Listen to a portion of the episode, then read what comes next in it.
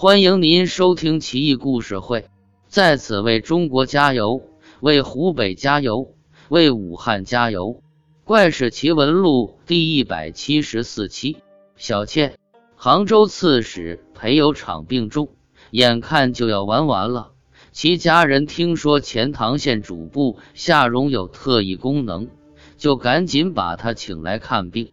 夏荣看了看，笑道：“领导放心吧。”肯定没事，不过要想病好，德夫人说了算。裴夫人奇怪了：“我说了算，这啥意思？”夏蓉说道：“领导这是憋屈的了！你瞧这内火，火苗子眼看就要窜出脑门来了，得想办法冲洗消灾啊！”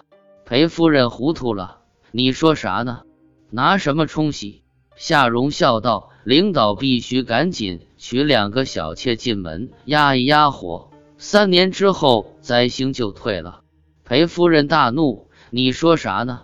早看出你小子不地道了，嘚瑟的吧你！你看他病成啥样了？再来俩狐狸精还活得了啊？赶紧滚蛋！”夏蓉赶紧说道：“夫人别急啊，我说的可是真话。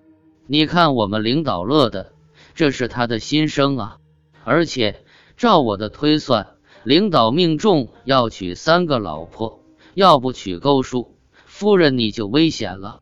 裴有场是心花怒放，但不敢多说话。裴夫人可是气急败坏，说道：“我就是死也不给他娶小老婆，你给我滚！”夏蓉无奈，灰溜溜走了。不久后，裴夫人真的去世了。